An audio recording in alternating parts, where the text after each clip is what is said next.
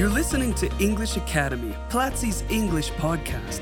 Learn about different topics as you improve your English listening skills. Join Platzi and have access to courses on product design, audiovisual production, data science, business, English, marketing, and more. Enjoy this week's episode.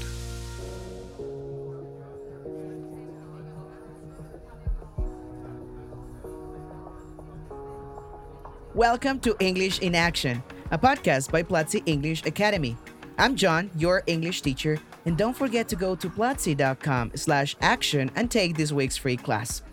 Joining me today, I have a very special person. You've heard him, you've seen him before. He's the one and only Ravee Lakmani. Hey Ravee, welcome to this space. How are you feeling? How are you doing?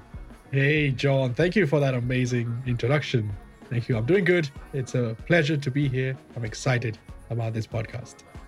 Nice, Ravee, because I'm also um, I'm also very certain and sure that you're very passionate about thinking and mindsets, right? And we'll be precisely talking about that today.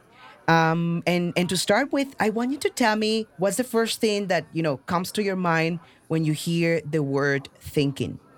Wow, you know, thinking it always makes you think, right? Uh, I've always I've always felt myself that I'm, I'm a bit of a thinker you know personality wise i do think a lot. I think about you know my professional life. I think about sometimes meaning of life. You know so i think i look at thinking and i feel like thinking is what makes us human right? It's it's the human quality because i'm sure like animals think but uh, they don't think about things that we do.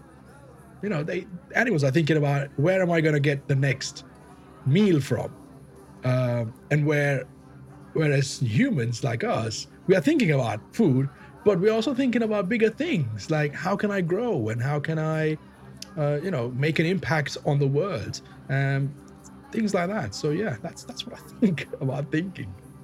Yeah you're you're, you're right. Um, I think that's also a very important human thing, right? I think that's one of the main things that uh, makes us different from from animals and that ability to think about the past and think about the present and of course about the future right yeah i don't think uh, animals think about their future a lot like you know to go to university or do a course in Platzi or something. well, it would be nice if they could think about, you know, taking courses at Platzi, but that would be also very weird and interesting. Expand our customer base. oh my goodness! Nice. And and speaking of that, actually, Ravis, um, do you think that actually, you know, thinking affects your health, affects your body? Um, I mean, yes, it, it definitely has an impact. I think the way we think impacts most things you do in your life, including your health. You know, if I have a sort of an open mindset about, uh, you know, my my health, then it's going to have a positive effect on my health. If I have a negative mindset about my health, that, you know, um, I'm not doing good, I don't feel good, then that could affect me negatively uh, on my on my physical health. So, you know, I don't know. What do you what do you think of that? Well, I actually think that that yes, I, I think that thinking does affect your health um because it, it's happened to me you know like for example you're you're thinking about the things you need to do tomorrow uh, or the things that you need to present in a meeting next mm-hmm, week mm-hmm. right and sometimes you stop doing things important things such as you know having your meals at proper times or mm-hmm. you, you stop you know uh, talking to your family because you focus on, on, on work or on your mm-hmm. studies which which is great but also you know prevents you from having those like human interactions that are that are necessary and, and of course that affects your your health your your mood. Um so i think yeah thinking affects the way not only the way in which you act but also the way in, in which you feel. Right. And i guess also like because we are thinking uh, or talking about thinking um overthinking right? We when we overthink we cannot focus on what's going on in front of us because because we are always thinking about the future. What what is going to happen about that presentation? What is going to happen with that meeting? You know what am i going to do in christmas? And i'm missing everything that is going on in front of me. So i guess that kind of overthinking can have a weird effect on us. Mm-hmm. Yes, and and and also I think that that when you overthink, you start making assumptions and and you start drawing conclusions that maybe just don't exist. right? Mhm. Um, some of those things, some of those things are never going to happen. right? exactly exactly and and and you start thinking what if what if and if i do this this is gonna happen and it's just thinking right and like you said um those things might just never happen So how do you do it? Like, how do you stop yourself from overthinking in that case? Do you have any strategies that you use? It's actually it's actually hard Ravis, but something that i've tried to do is that i need to remove myself from the source of that thinking right? So uh, if i know i need to deliver something right but i'm just going around and i cannot focus and i just keep thinking you know and going around the bushes. Um, i need to remove myself from that space. I need to go and do something different. And i need to go uh, and get some food and walk and just call a friend uh, and chat about life and you know get fresh air not only physically but also mentally so that i can refocus my efforts and and stop going around the bushes and and focus on what really matters. True. I think we need to find those strategies, whatever we can, you know, to keep ourselves in the present, not let our mind wander. You know what I mean? Like it's it's really important, especially these days when we are so distracted by everything going around us. So, uh, but personally, I, for example, practice um, breathing. Breathing keeps me grounded in the moment. So every time I get overwhelmed or I overthink, I I make sure that I remember to breathe.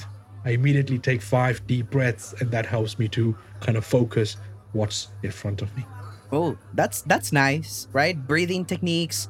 And also I've heard about mindfulness to help your thinking and to help um, you know, your levels of concentration. What do you think about mindfulness? Oh man, let me tell you, mine. If once you realize the full potential or benefits of practicing mindfulness, um, it's it's going to change your life. I mean that. Um, once people start practicing mindfulness, they see so many changes in their personality, in the way they think, in the way they act.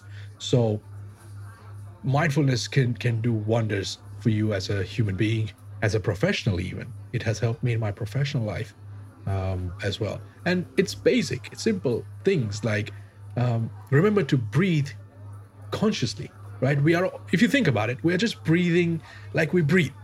I'm just breathing so that my life continues. But you can change that and you can say, okay, now I'm going to focus for 10 deep breaths. I'm going to focus on my breathing. And that is mindfulness, you know, and that can do amazing things for your, like the mindset, if you will. That sounds like like having control over your mind, right? It is. It is. nice nice it's it's a nice ways to see it uh, and i'll start implementing some of those things Ravis, because i've heard you know great things about mindfulness um, but that was a very good exercise you know just focus on your breathing and and and do that intentionally not just because there are many things. reflex Yeah, Mhm. there are many things you can do. Like breathing is just one. You can, for example, look around the room and start counting or start looking at things in your room. How many times do we stop and look at things around us? So I have my phone, my coffee mug, my lights, this web camera, the mic that I'm talking in, right? I have my chair, some books around me. Immediately, when you count 10 things around you, you start feeling relaxed because it brings you to the present. Your thinking stops from going in the future or going in the past, it comes in the present. i just did it and it worked It worked, right? There you go. There you go. Amazing. nice Love it. that's awesome Ravis, uh, will that work um, if you are for example unable to fall asleep or, or what do you do when thinking just keeps you awake at night ravi Oh man, I, I have had some sleepless nights in my life. You know, everyone has, I think, and anyone listening to this podcast will say, yes, I've had times when I could not sleep. You know, uh, things keep me awake. So yeah, um, I have my own strategies. You know, I, for example, I start focusing from my feet up to my head. So, for example, I start noticing in my brain, like in my mind, I start noticing my feet. Where are they? Can I move them? Okay. Then I come back to my knees.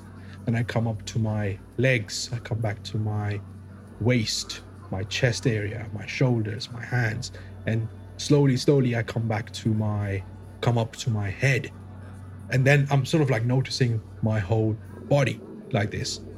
And that kind of keeps me in a really sort of a trance like state and helps me to sleep when I'm having those thoughts.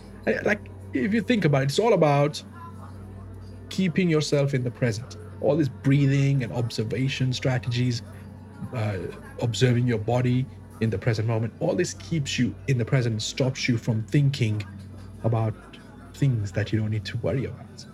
Wow. I've, I've had those situations, um, you know, because of work and, and university, in which you cannot just you know, fall asleep even though you are tired and even though you want to sleep, you just can't. But I want to start implementing that as well, Ravis, and I'll and I'll tell you if it works as well. Maybe we should do a podcast on mindfulness and We talk should. more about it in, in detail. That could be a topic. What do you think? oh, I I'm so down for it, Ravis. Everybody count on that. It's gonna happen. Let's do it. Let's talk about uh, a few mindfulness tricks that you know everybody can apply in their life. Exactly, exactly. And also this leads me uh, to, to, to another like complementary topic here in this field, Ravis, which is mindsets, right? Because the way in which you think um, is the way in which you act. And we have, you know, some sort of like preset mindsets already or react differently with different mindsets. What do you think about that? Um, definitely. I mean, we all have our set ways to think, right? How do we approach a situation? For example, let's say, how do we approach criticism? When people criticize us for something, and I'm not talking about any criticism like you are a bad person. You know, that is not a criticism. That's just an opinion. I'm talking about like constructive criticism when your colleagues tell you this is what you need to improve on. How do we feel about that? That tells us about our mindset. Now, if I think about it in a way that "Hmm, I don't like that person, I don't like that colleague because they tried to criticize me, that keeps me in like a closed mindset, right? Like, what's the word? The not not closed, but um, Like fixed mindset? Exactly, exactly. Fixed mindset, right? But if I look at it from the other way, that no, well, I can use this. I can use this criticism and apply it in my life and try to, you know, improve it and change something and learn something from it. Now that immediately shifts my mindset to a growth mindset. You know, now I'm growing. What do you, you think? Yes, yes, I, I agree. I think there are times in life or there are moments, you know, in which we have fixed mindsets and other times and moments in which we have growth mindsets, right? Um and and I think that's part of who who we are. That's part of our of our nature as well cuz I also believe there are there are moments in in life in which you need to have a very you know um autonomous and and personal opinion on something and mm-hmm. and you need to stick to it right? Which is for mm-hmm. example you know the things that are good and are not good right? What's what's Yeah. good for you and for your family and those things mm-hmm. regarding ethics and stuff like that in which having a fixed mindset helps you make the right decisions. Um but at the same time having a growth mindset it, you know allows you to like the name says like like to grow to be a better person to be open and not to take things personally but actually to take them as Yeah. tools to to improve. That's how i see it. Tools to improve and grow right? I mean and yeah that's what makes us human. We i don't think we need to fight that fixed mindset. So if, for, for example if you feel bad uh, when somebody criticizes you that is okay. I mean that's the part of being a human right? I don't think my cat would mind if i criticize her. If i say bad cat uh, my cat doesn't mind you know but a human being will and that's what makes us human. So i think we have to accept it um, that sometimes we are going to be in a fixed mindset and sometimes or, or we should try more to be in a, in a growth mindset. Yes most definitely. Because also that that affects the way in which people think about you. And huh what, what do you think actually Ravis, about what other people think about you or think of you wow that is that is a big topic, right? Like, because right now we live in a world where everybody's watching us. You know, our life is on social. If you are on social media, you know, your life is pretty much public. So we are more concerned now than before uh, of what people think of us because our lives are so open. It's like an open book. So yes, I mean, it's again, it's a human thing to wonder what that person thinks of me. You know, what do you, what do they think of uh, the way I speak or the way I act? You know, it's it, it could be a problem if you really if you worry too much about those things. It can be a big problem. Yeah, because you, you will never be able to to please everybody, right? You can't please any everybody. You, you can never please everyone. There's always going to be somebody who you who doesn't like you or uh, you know who is your biggest critic. Mm-hmm. Yes, and and that's a good thing about kids, right? Sometimes they they just um when you say something to a kid, they take it, you know, uh, they they use it or, or maybe not, but they, they manage to to continue when they have an argument with with with a friend. The day after, they're they're friends again. and Yeah, that's yeah. beautiful. It's because like kids don't have ego, right? Human beings, when we as, as we grow up, we develop our egos, which doesn't allow us to forgive and forget. Whereas kids haven't, you know, they haven't developed that ego yet. Um, so they're like, oh, I did something wrong to you. Okay, sorry, you know, we can be friends. All right, let's go, and that's it. And I wish we can stay like that uh, and not overthink these things. Yes, I, I wish this the same. I think that that's a talent that we lose over the years, right? As as we like you said, as as we grow older, we start focusing on on other things, and we start focusing a lot on how people, um, you know, see us and the way in which they think of us, um, and we develop that that ego that prevents us from from taking feedback in, and we adopt this fixed mindset um, Right. because of those comments. Um, we should go back to those early years in which um, we were able to forgive and, and to forget that easily. Definitely. Like if, for example, don't you think that our role model should be us when we were kids? Behave like you were a child in how we handle things. You know, if you fall down, you continue. How simple is that? Exactly, right? That sounds beautiful. That sounds Uh, like a quote. Exactly. if you fall down, you continue. As a child, imagine like if if you felt bad about falling down, you would never be able to walk in your life. Um, and I think adult life is the same. You know, don't overthink it. If you fall down, hey. Exactly. Right, Yeah, that ability to to stand up again and say, "Yep, it, it hurt, That's but it. that's cool. Let's keep playing." Right? That's nice. Yeah, like um, it's not the you know it's it's not the end of the world. It's it's it hasn't completely ruined my life, but we think like that, right? Something bad happens, like oh, I cannot believe this happened. yes, yes, exactly. And I'm pretty sure we, we, we would be able to continue talking for hours about thinking and about mindsets and, and mindfulness, which is something that Oh yeah, you know um, is is related to to all these we will topics. cover we will cover that in some other podcast, I'm sure. Yeah, exactly. We need to learn all those tips from you, Ravis.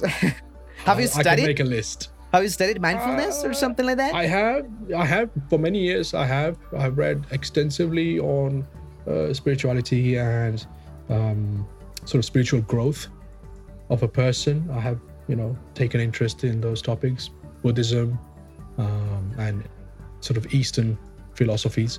So um, yeah, it'd be it'd be nice to talk about that. Fantastic. Like we say at Platzi, always learning, right? Yes, never stop learning. Nunca pares de aprender. Yes, you're very right. So thank you so much, Ravis, for, for sharing your insight, for sharing your way of thinking, for sharing those wonderful tips. Hey, thank you, man. It's always a pleasure talking to you uh, about all these things. Fantastic. And also, thank you everyone for listening to English in Action. Remember that next week we will have a brand new podcast episode. So don't forget to go to platzi.com slash action and watch a free class. You know, it will only be available for seven days. Till the next time, and thank you so much, Ravee. Bye. See you soon. This was English Academy, Platzi's English podcast. Thanks for listening. Share this podcast if you liked it and let us know which topics you would like for us to discuss in future episodes by going on Twitter and using the hashtag Platzi English.